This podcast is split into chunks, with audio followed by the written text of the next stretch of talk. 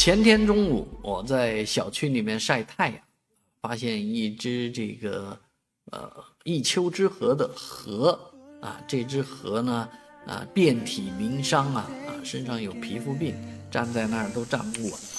啊，觉得挺可怜的啊，真的野生动物蛮让人可惜的。但是呢，呃，这个我们生活周边现在确实因为环境好了，野生动物是越来越多。而上海最近发生一件事情，有一个人呢，居然吃了三十三只黄鼠狼，啊，这个确实是蛮惊人的。小时候我们听讲黄鼠狼的故事，就觉得蛮瘆人的，从来没见过，没见过黄鼠狼长什么样子，啊，也有时候我朋友都说看到黄鼠狼，我也说我不认识啊，不认识黄鼠狼。啊，但是这这位呢，他是用这个捕鼠夹啊，用这个专门的设备